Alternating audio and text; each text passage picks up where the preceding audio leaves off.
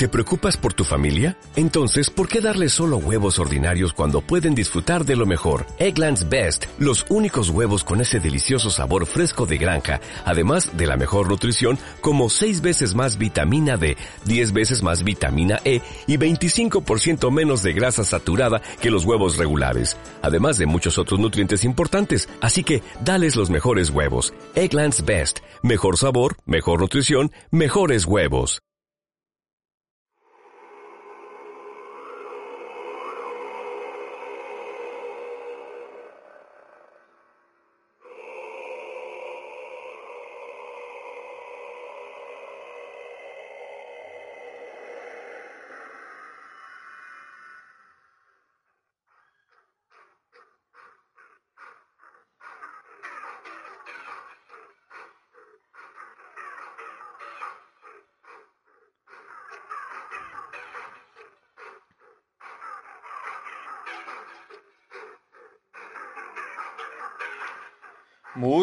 Muy, muy, muy, muy, buenas noches, mi gente hermosa y sexy de Facebook, YouTube, Spotify, iBooks, Google Podcast o cualquier otra plataforma de la que me escuches. Yo soy Michael Hernández, les mando un beso bien tronado en su queso y quédense que están escuchando MH Radio.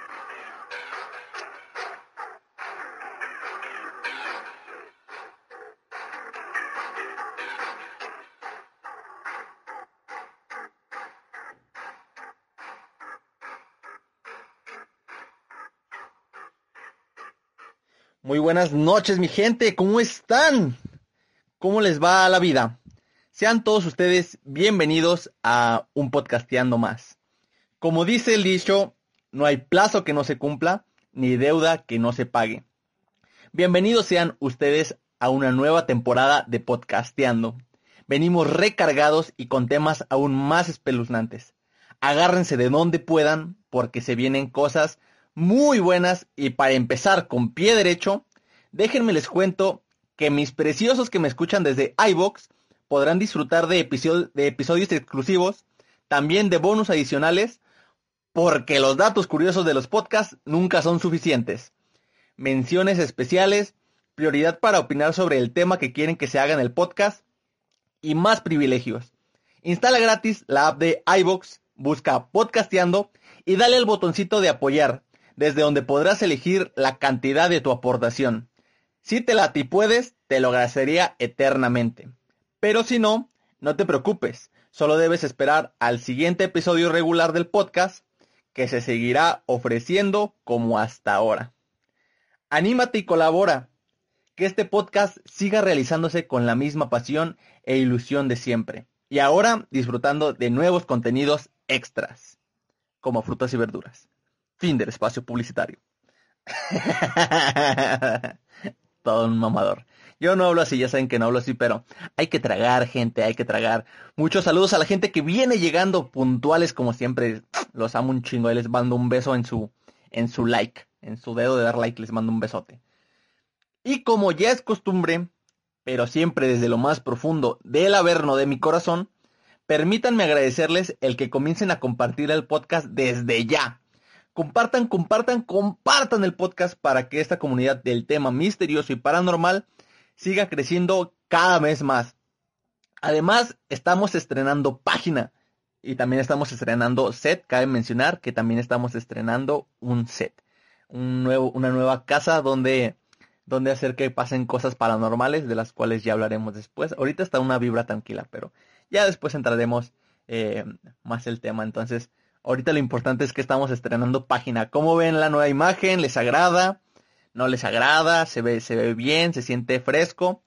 Déjenmelo, háganmelo saber aquí abajo en los comentarios. Saben que siempre los estoy leyendo. Y segundo, pero no por eso menos importante, agradecerles por permitirme entrar a sus hogares como cada semana. Bueno, o sea, como acostumbrada a hacerlo cada semana. Que como ya pudieron notar, nos desaparecimos del mapa un ratito. Pero este podcast, como la muerte, nadie sabe cuándo, solo sabemos que en algún momento tiene que llegar. El podcast. La muerte no, espero. Pero bueno, me ando desviando un chingo el tema. Entonces, les estaba agradeciendo que me abrieran las puertas de sus casas, de sus coches, de sus oficinas y todo para contarles estas historias.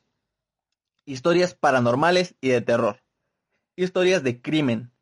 Historias para no dormir.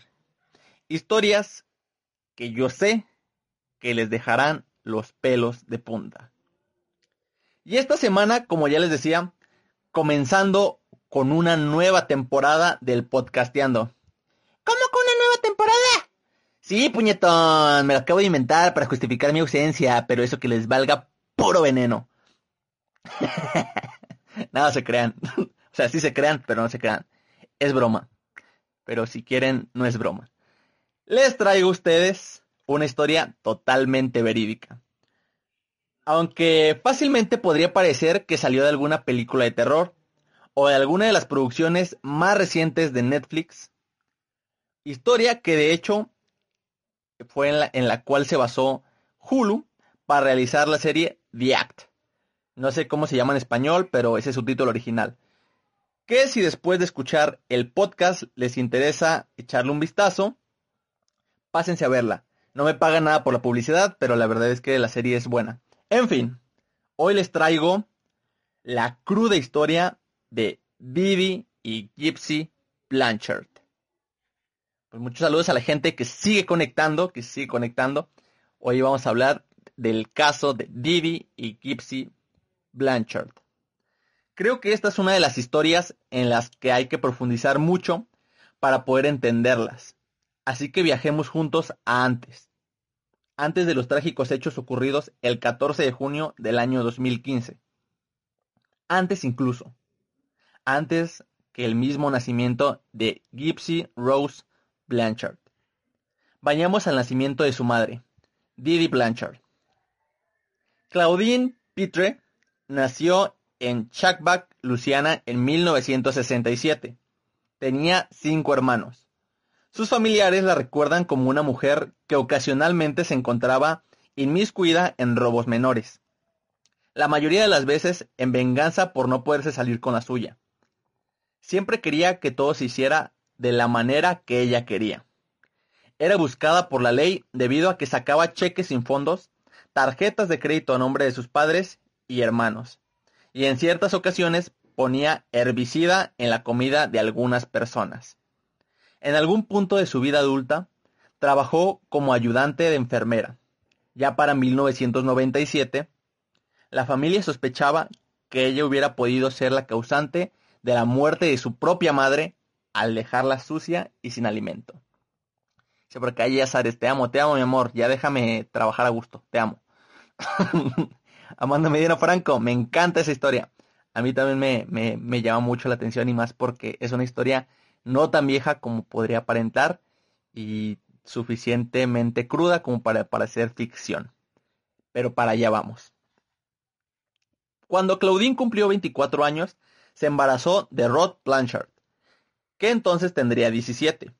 Ellos nombraron a la niña Gypsy Rose, ya que a Didi le gustaba el nombre Gypsy y a Rod le gustaba la banda Guns N' Roses.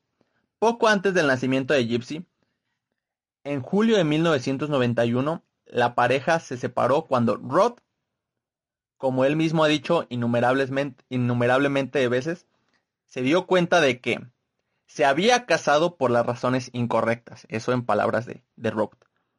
A pesar de todos los esfuerzos de Claudine para que él regresara, él no lo hizo. Así que ella tomó a su recién nacida, llevándola a vivir con su familia. Entonces ya estamos hablando de, de que la señora era, era toxicidad completamente.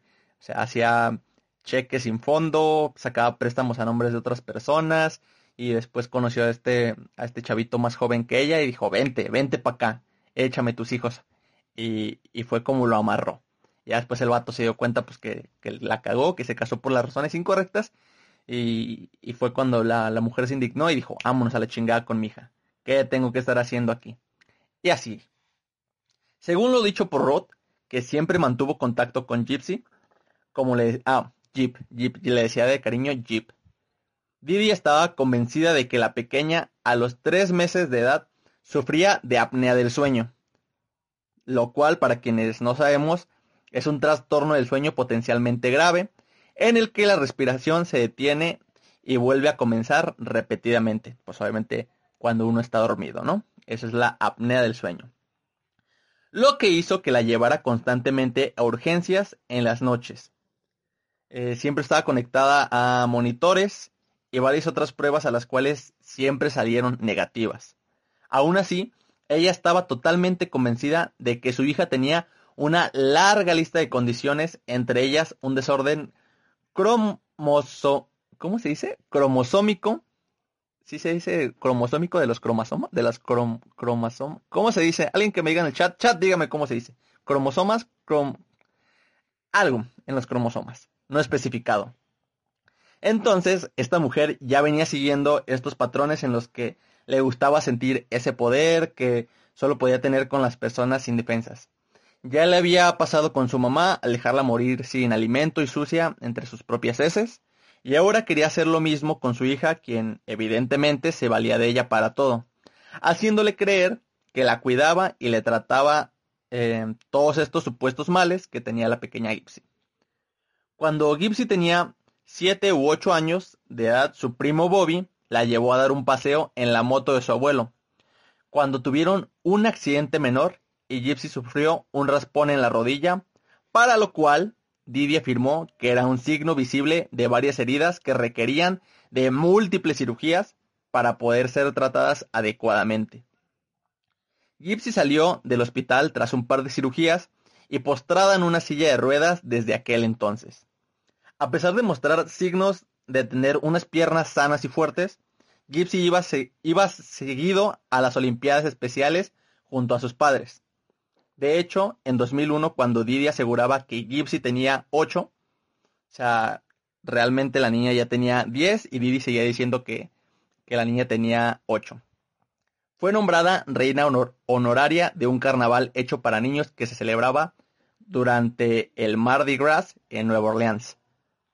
Entre otras de las enfermedades que Didi decía que tenía Gypsy, estaba la epilepsia, leucemia, problemas del corazón, pulmones, distrofia muscular, discapacidad visual, problemas de audición e incluso cuadriplegia. Em, pues entonces todo esto, todo esto que ella decía que tenía. Saludos a la gente que viene llegando. Qué, qué gusto tenerles por acá. Saludos a Padrino Juan, mi amor, eh, Amanda, Alma Vanessa, ya vine, qué, qué gustazo tenerte por acá, Vane, qué gustazo que vengas por acá. Entonces, pues bueno, todas estas enfermedades que supuestamente tenía Gypsy era también pues causante que la tuvieran bajo medicación así 24/7. Y por esto mismo también la sometieron a, múltiples operaciones y unas que eran más complejas que otras, otras más dolorosas. Y entre estas operaciones le pusieron una dolorosa sonda gástrica. No era necesario tenerme despierta. Ella podía meterme cualquier cosa mientras yo dormía y nunca me daría cuenta. Es lo que menciona Gypsy. Entonces, ella sabía que podía comer, ella sabía que podía caminar, pero como su mamá le daba medicina, pero como su mamá le decía que no podía caminar, pero como su mamá le dijo, es que ocupas esta madre gástrica, ella pues aceptaba de cualquier manera, ¿no? Entonces, entre las enfermedades que según tenía la pequeña, eh, la madre en hospitales la llevaba a las olimpiadas, a los carnavales y eventos así, de cierta forma comenzaron a ser pues, de mucha relevancia. Y varias asociaciones comenzaban a mandarles dinero para apoyar a la niña con sus tratamientos. Incluso recibía pases anuales para los parques de Disney. Y a medida que su fama y acercamiento a la vida pública se iba presentando, Totalmente en contraste, Didi iba alejando cada vez más a Gypsy de su padre, pues cada vez que él trataba de indagar al respecto de las enfermedades de la pequeña, Didi siempre encontraba el pretexto para cambiarse de casa, a un lugar cada vez más alejado de las posibilidades de su padre, hasta llegar al punto en el que fue imposible para Rod seguir en contacto con su hija pequeña. Aún así, nunca dejó de intentar llamarla y de darle manutención ella le daba, digo, él le daba algo así como, eh, no me acuerdo si 1500 dólares al mes, algo, algo parecido, no me acuerdo exactamente cuánto, pero siempre, siempre hacía por, por mandarle dinero a, a Gypsy, ¿no? Las mentiras de Didi llegaron a tal punto que Gypsy no sabía qué edad tenía realmente, ya que su madre cambiaba su fecha de nacimiento y sus padecimientos de acuerdo a sus necesidades, sin mencionar que le decía a todo el mundo que la joven tenía una discapacidad intelectual y que su mente funcionaba como la de una niña de 7 años. En varias entrevistas de gente que conocía a Didi, o de los mismos doctores y enfermeras, han comentado que cuando no encontraban nada malo en Gypsy, Didi hacía un escándalo y llevaba a su hija a otro hospital hasta que se le diagnosticaba algo y pues bueno, ya llegando en algunas ocasiones cuando no se le encontraba nada, pues le aplicaba eh, un gel oral para que la niña empezara a babear y ella ya empezaba a decirles que, que, la niña tenía convulsiones periódicamente, ¿no? Entonces era con la que se la sacaba al final. C. Alma Vanessa Hernández Ávila. Es compartido. Muchas gracias, Vani. Muchas gracias. Que sigan el ejemplo de la Vani. Compartan, compartan mucho el podcast para que la gente se nos una y nos escucha. Digo, y nos escuche. Entonces, en el año 2005, fue un año pues muy duro para, para Didi y para Gypsy, porque el huracán Katrina devastó por completo tanto el área como la vivienda donde ellas habitaban. Didi no perdió la excelente oportunidad y la tomó. Entonces ella lo que hizo fue usó lo lo de Katrina como pretexto para decir que el acta de nacimiento, así como todos los registros médicos de Gypsy, habían sido destruidos por las fuertes inundaciones un médico le sugirió que regresaran a su natal Missouri. Así que eh, al mes entrante ellas se, la reubicaron ahí, en, en, Missouri. Les hicieron una casita, ¿no? Y como les contaba ya en grandes rasgos, la conmovedora historia de una madre soltera y amorosa con una niña severamente minusválida, que se vieron forzadas a mudarse por la devastación de Katrina, le dio la vuelta al mundo tan rápido que les llovieron ayudas monetarias de todas partes del globo. Gracias a su fraude obtuvieron entre ellos, y por mencionar algunos, vuelos gratis para ver a doctores en Kansas, estadías ocasionales en casas patrocinadas por McDonald's, cuando tenían citas médicas en ciudades lejanas, entradas gratis a Disneyland, pases de backstage y VIP a varios conciertos, aunque seguían recibiendo dinero del papá Gypsy, siempre recibían cheques de muchas fundaciones y organizaciones para ayudar a los discapacitados y aplicaba cualquier cosa de la cual pudiera sacar dinero de. O sea, que si fundaciones de cáncer, pues entonces Gypsy tenía cáncer. Que si fundaciones de, em, no sé, distrofia muscular o, X o Y, pues Gypsy tenía eso. Entonces, cualquier oportunidad que ella veía eh, a la mano, pues no, no dudaba y, y la, la agarraba, ¿no? Em, cuando, Gypsy cuando salían, Gypsy cargaba con un tanque de oxígeno y su tubo para alimento. Ella fue alimentada con Pediasure hasta ya pasados sus 20 años de edad para mantener la imagen. De hecho, Didi le prohibía a Rod que dijera su edad, o sea, la edad real de, de Gypsy. No, no se la podía decir a nadie, puesto que la pequeña creía que era más pequeña como les había dicho que, que llegó el punto donde Gypsy no sabía cuántos años tenía. O sea, era, era más chiquita de lo que... No, perdón, era más grande de lo que decía Didi que era. O sea, Didi decía que tenía 15 años cuando Gypsy ya tenía 19, entonces ni ella misma sabía ya cuántos años tenía, ¿no? En más de una ocasión, su gran estafa casi se le viene encima. Una de ellas fue cuando uno de los doctores le hizo todos los exámenes posibles a la pequeña para dar con la raíz de su supuesta distrofia muscular. Y misteriosamente, ustedes no pueden ver, pero lo estoy diciendo haciendo comillas con los dedos. Todo salió bien. La niña tenía unas piernas completamente sanas. Se comunicó con los primeros doctores que le habían tratado en Springfield y ellos coincidieron con él. Es entonces cuando comenzó a sospechar del síndrome de Munchausen by proxy, o el síndrome de Munchausen por, por poder, ¿no?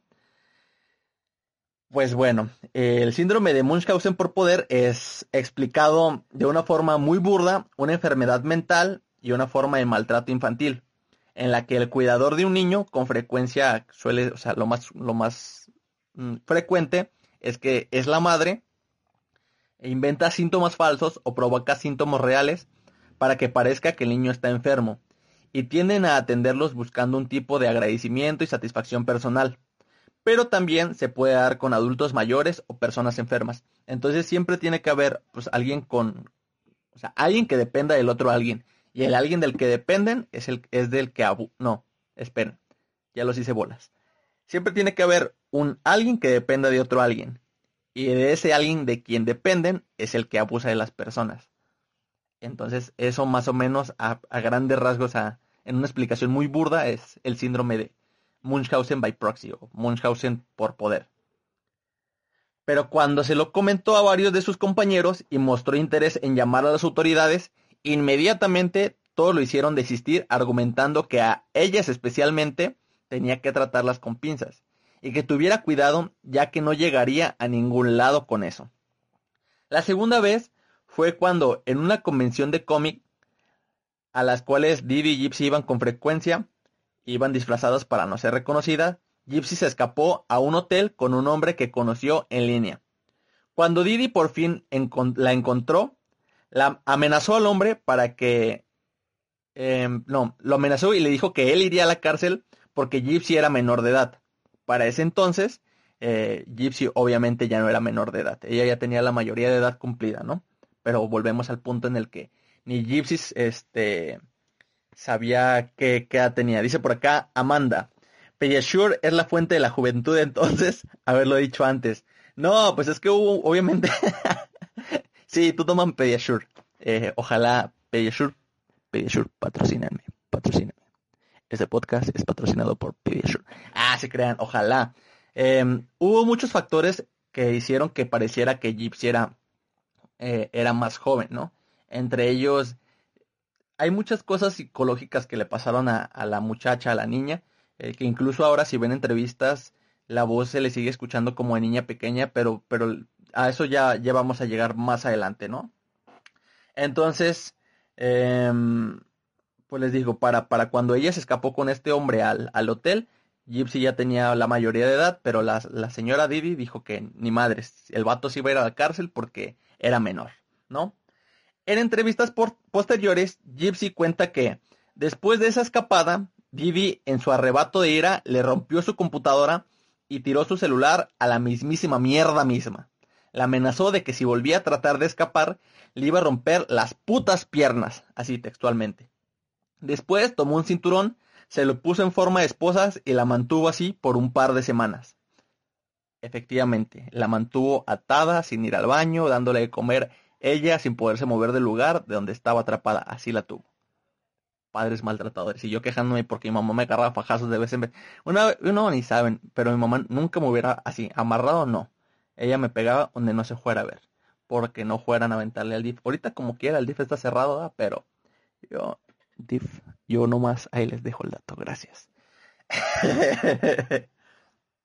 Pero muy a pesar de todos eh, los arrebatos de Didi, que terminaban en más de un par de computadoras y celulares rotos para que Gypsy no tuviera contacto con nadie por medio de las redes sociales, Gypsy siempre conseguía conectarse y mantener chats con diferentes hombres en Internet, manteniendo hasta seis perfiles de Facebook y así es como entra a nuestra historia Nicholas Gudion. O Gudion. Alguien que me diga cómo se pronuncia. yo lo voy a pronunciar como a mí se me da la pinche chingada gana. Hágale como quieran. El 9 de octubre del 2012, en un chat para cristianos solteros, siempre la religión tiene algo que ver y, y, es cuando vale madre. ¿Se han dado cuenta que en todos nuestros casos siempre se mete la religión y pras, tope borrego?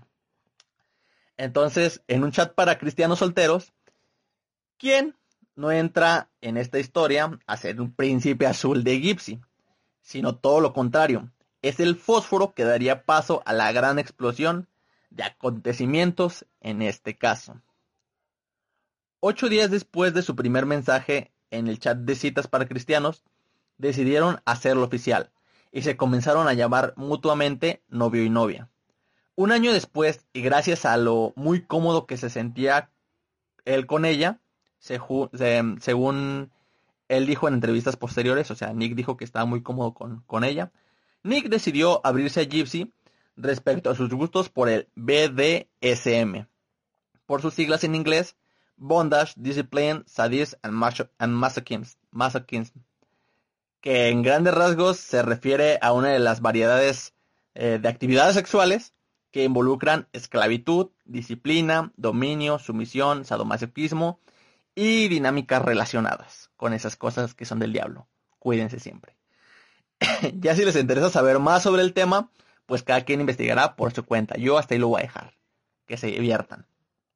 Fue entonces que sus pláticas, las cuales al principio giraban en torno al matrimonio y el amor y cositas cursis, dieron un giro abrupto ahora en aspectos sexuales respecto a los propios deseos de Nix. Esto también se podía notar en los posts de los perfiles falsos de Gypsy, donde ella ponía cosas como, y cito, estoy adaptando mi rol y mis deberes, o también, estoy aprendiendo más sobre mí misma, estoy segura y realizada, vivo y respiro para servir a mi amo. Hola, chaval, se pusieron bien intensos, tóxicos mil. Nick en algún momento también confesó a Gypsy tener distintas personalidades, lo cual desembocó en que Gypsy creara también varios personajes respecto a la personalidad de Nick. Por ejemplo, estaba Rose, la forma más madura de Gypsy. Bella, que era su lado romántico. También estaba Kitty, la cual era básicamente la niña dentro de, de Gypsy. El lado más sexualizado de ella, por el contrario, se llamaba Candy.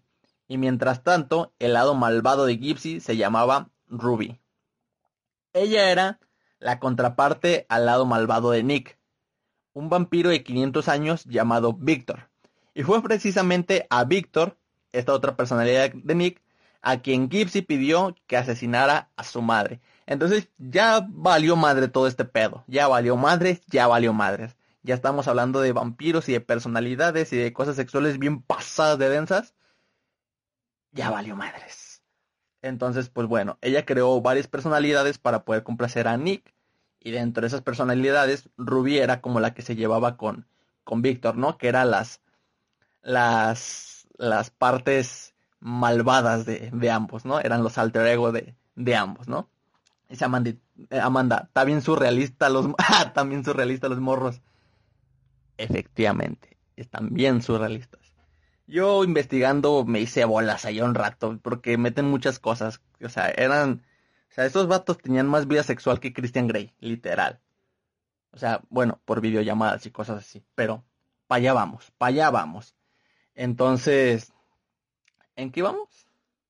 O ya, entonces fue a Víctor, quien Rubí, Gypsy, le pidió que, que asesinara a su mamá, que ya estaba hasta el huevo de su jefita. Que ya no quería saber nada de su jefita y que le dieran cuello. En 2014 planearon ir a la misma película, la adaptación de La Bella y la Bestia. En ese mismo cine, disfrazados para que él conociera a Didi, casualmente, guiño guiño, y poder entablar una amistad desde ahí, pero en cuanto se conocieron, Nick dijo que Gypsy lo llevó al baño y tuvieron sexo ahí, lo cual a él lo flechó, pero Gypsy después admitiría en entrevistas que no lo encontraba tan atractivo en persona como lo había encontrado por internet. Además de que Didi negó rotundamente siquiera la amistad con el joven, ya que le parecería que, perdón, que le parecía algo súper raro el ver a un joven algo mayorcito en una función infantil, disfrazado y además viendo una película de princesas. Sí está medio cabrón, sí está medio cabrón, no vamos a decir que no, sí está medio cabrón. Es como yo viendo Dragon Ball Z en el cine. Ya, pero es diferente. a pesar de todo, siguieron comunicándose por medio del chat por las noches cuando Didi se encontraba dormida y poco a poco planearon el asesinato de Didi. La noche del 4 de junio del 2015, y tras intercambiar algunos mensajes en los cuales Gypsy avisaba a Nick sobre el haber dejado la puerta abierta y un par de guantes, un cuchillo preparados para el asesinato, Nicolás, bueno, vamos a decirle Nick, Nick. Nick entró a la morada de Didi y Gypsy Blanchard, fue hacia la habitación de Didi y la apuñaló en repetidas ocasiones. Mientras tanto, Gypsy, según recuerda ella, se encerró en el baño, se recostó y en posición, en posición fetal solo tapó sus oídos para bloquear el sonido de los gritos de su madre. En algún momento ella mencionó, Gypsy, oh por Dios, ayúdame. Después todo fue sencillo y supe que estaba hecho. Efectivamente, Nick había asesinado a Didi. Después fueron juntos a la habitación de Gypsy y mantuvieron relaciones sexuales. Tomaron el dinero que Didi tenía ahorrado y se fueron a esconder a un motel alejado de la ciudad.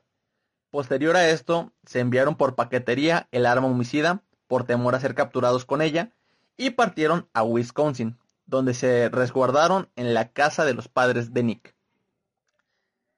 El día 5 de junio del año 2015, las personas despertaron con una alarmante publicación posteada en el perfil de Gypsy, el cual les traduzco y les cito. Esa perra está muerta. Y tras varios comentarios de vecinos conocidos y familiares, quienes algunos alarmados y otros pensando que habían hackeado la cuenta, no podían descifrar si lo que veían era real. Dentro del mismo post apareció otro comentario que les traduzco y decía, maté a esa cerda gorda y violé a su dulce e inocente hija. Su grito fue tan jodidamente alto. Fin de la cita. Entonces el, comentario este también venía de, del perfil de, de. Debido a los grandes huecos que había en el desastroso plan de la pareja, no fue muy difícil dar con ellos. Obviamente había videos donde se les podía ver, o sea, ellos fueron dejando su propio rastro de caca. Lugar al que iban era el lugar donde las cámaras alcanzaban a ver, tenían el, el, el, cómo fueron a la paquetería, tenían el, el rastro del envío. Eh, ellos trataron de limpiar la casa cuando se fueron, entonces dejaron un chingo de rastros para, o sea, parece que a huevo querían que los atraparan, ¿no? Entonces, pues obviamente fueron siguiendo el rastro que fueron dejando en las cámaras de video de la ciudad.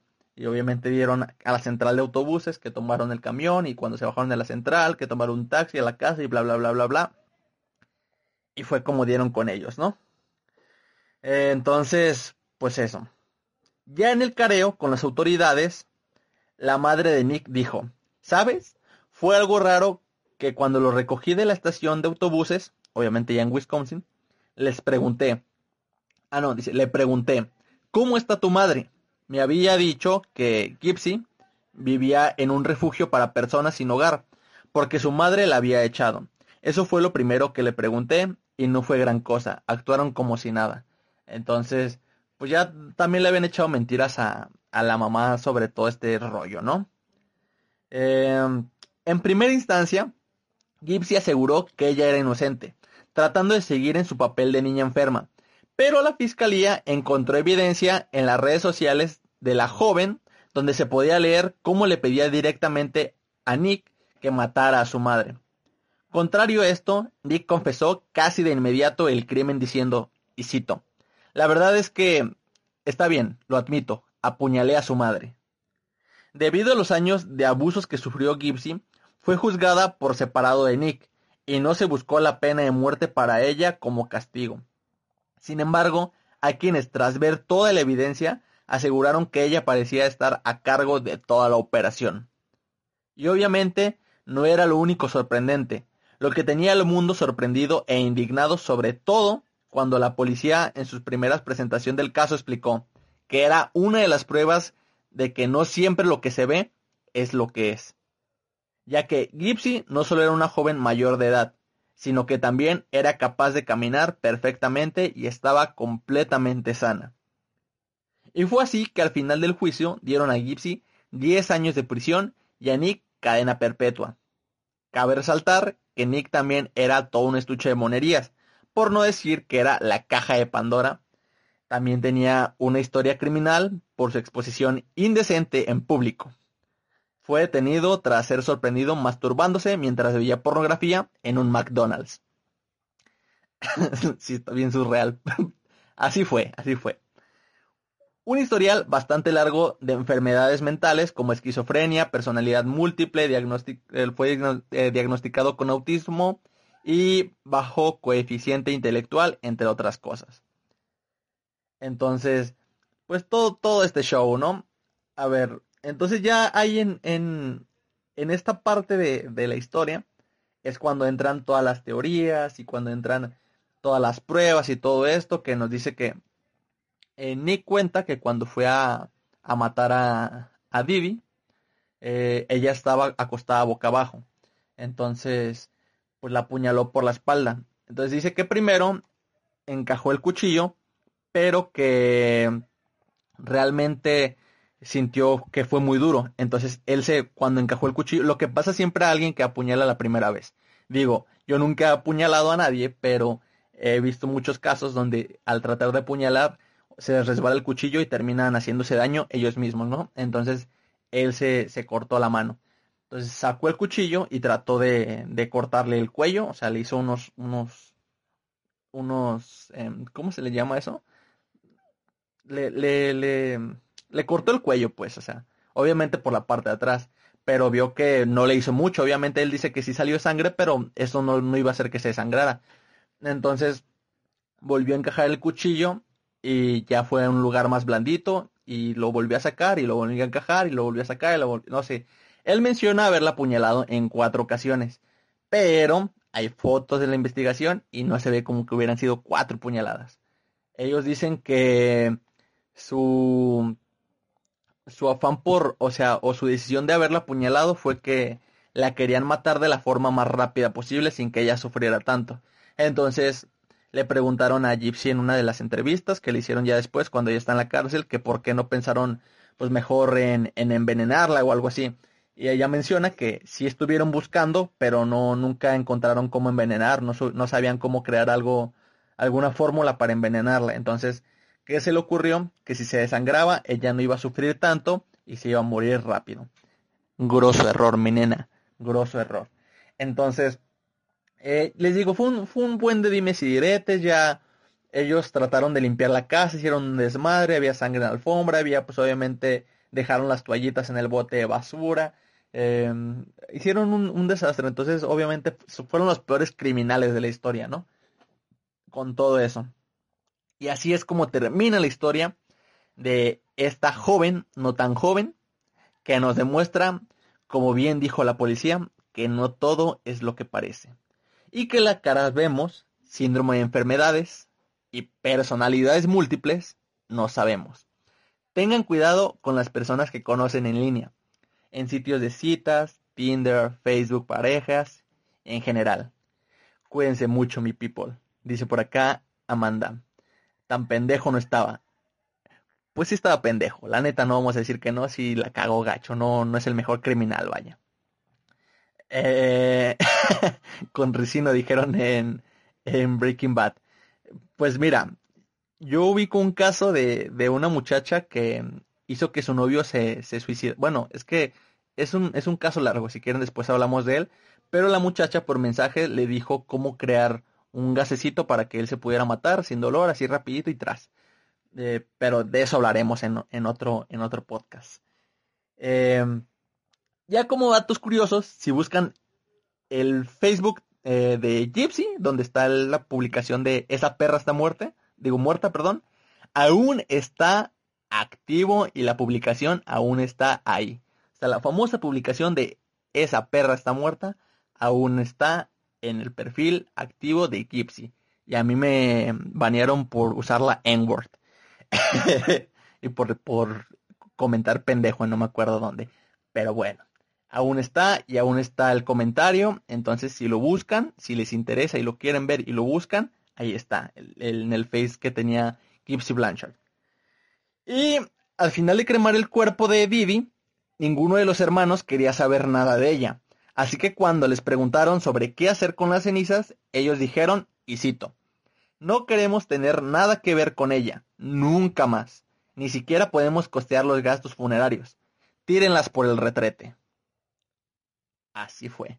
Tan odiada era que así fue, así como se lo estoy contando, se los prometo. Mi gente hermosa, no se olviden de seguirme en todas mis redes sociales. En Facebook, Spotify, Google Podcast e iBooks como MH Radio o Podcastiendo, búsquenme con Podcastiendo. En Instagram como Jonathan Hernández, en YouTube como Michael H. Time y lo más importante, no se olviden de ser felices. Ya saben que tenemos una cita el próximo jueves para la transmisión en vivo a las 9 de la nochecita o la retransmisión el viernes por YouTube, iVoox, Spotify, Google Podcast, bla bla bla bla bla bla. Em, pues ya saben, ya saben. Em, no se olviden que me pueden entonces apoyar en iVoox, le dan al botoncito donde dice apoyar y ahí ustedes deciden cuánto gustan donar. Es un apoyo, tranquilito, es para que el podcast siga creciendo, la comunidad siga creciendo. Ustedes contentos, yo contento, lo seguimos siendo de corazón. Si no, no pasa nada, saben que los amo, un pinche beso en su queso. Yo soy Michael Hernández, em, la voz del otro lado de la bocina. Y ya saben, ya saben mis nenes, lo de siempre. Que Satán me los baldiga. Bye.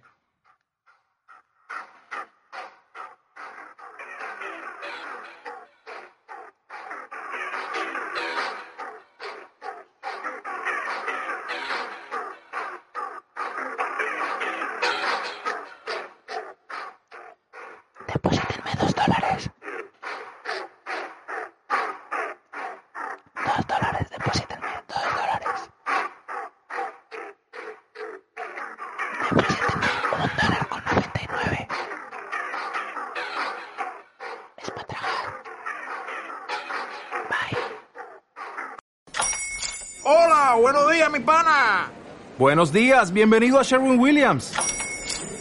¡Ey! ¿Qué onda, compadre?